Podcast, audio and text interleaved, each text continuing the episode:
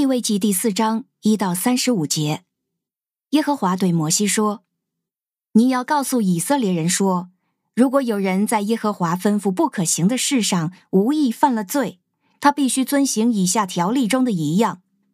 如果受高的祭司犯了罪，使人民陷在罪里，他就要为自己所犯的罪献一头没有残疾的公牛给耶和华做赎罪祭。”他要把公牛牵到耶和华面前，在会幕门口按手在公牛头上，然后在耶和华面前宰杀那公牛。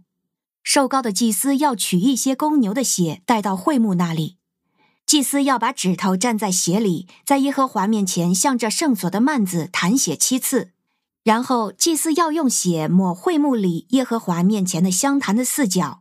至于其余的牛血，都要倒在会幕门口的燔祭坛角那里。他要取出赎罪祭的公牛所有的脂肪，就是遮盖内脏的脂肪和内脏上的一切脂肪，两肾和肾上近腰的脂肪和肾旁的肝叶都一起取下来，正如从平安祭的公牛取出来的一样。祭司要把这些焚烧在燔祭坛上。至于公牛的皮和所有的肉，连头带腿以及内脏和粪，就是整头公牛，要搬到营外洁净的地方，到弹灰的地方，放在柴上用火焚烧，就在到弹灰的地方焚烧。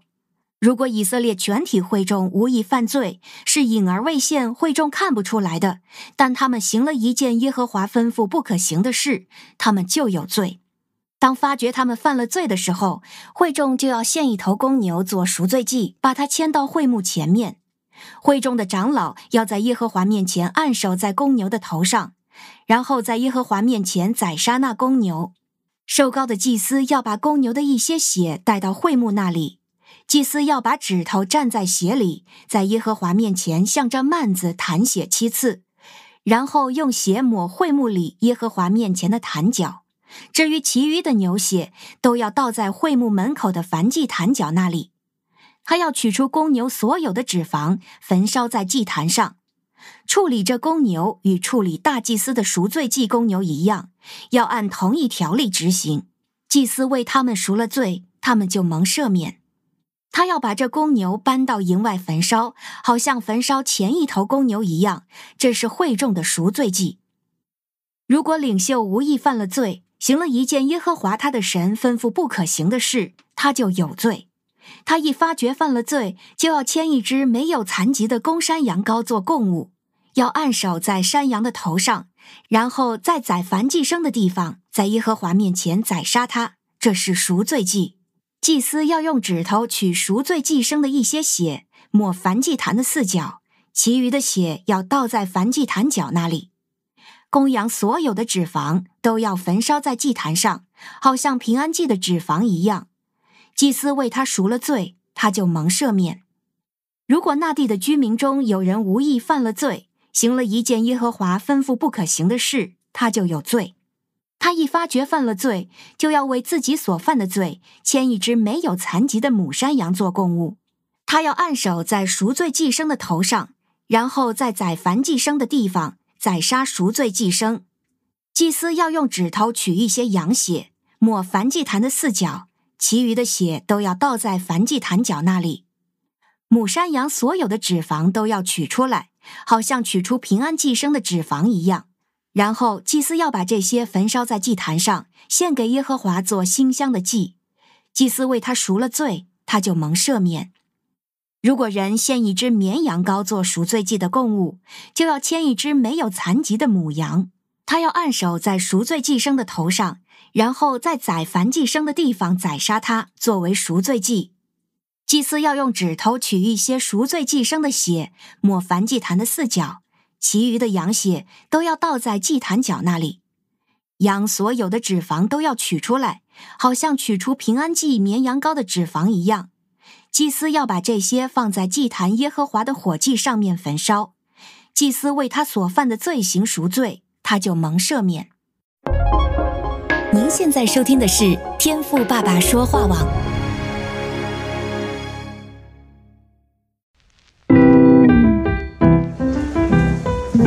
美好的一天，不论你是在早上、中午还是晚上。向您推荐一款能够滋养你灵魂的特调饮料。一会儿呢，就你和主，哎，对了，还有我，咱们一起来品尝这专属于我们的尔梅尔独享杯吧。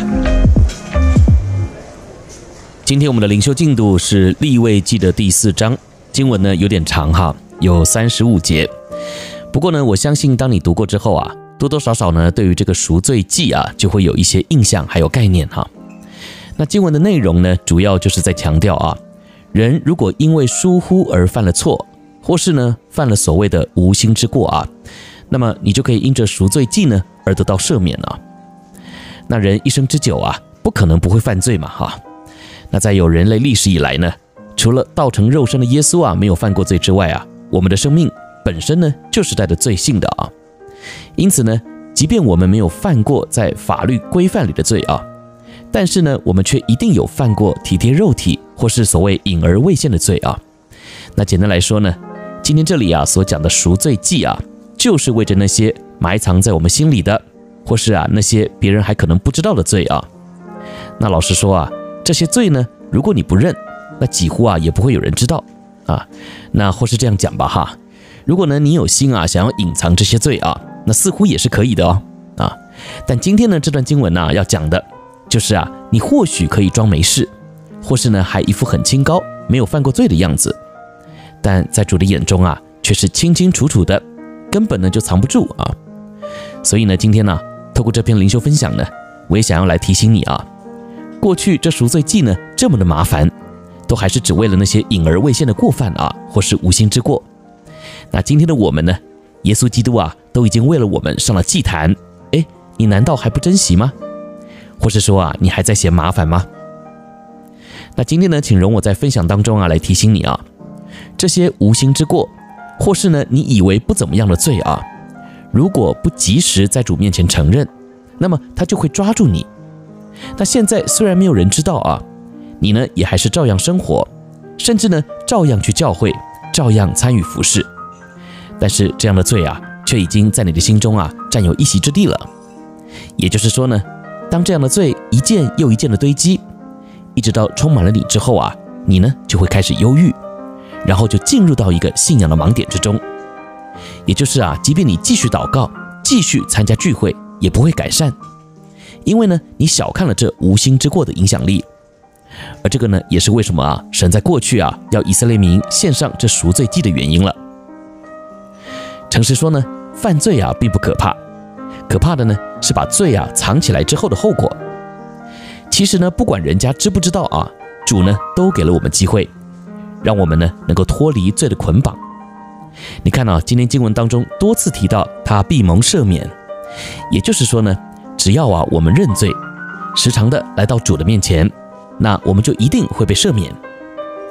今天的你啊，想要清空那些留在你生命当中的过犯吗？想的话呢？就请你啊，时常来到耶稣基督的面前，献上这恩典时代的赎罪祭吧。我是周牧师，天赋爸爸说话网，俄梅尔独享杯，我们明天见哦。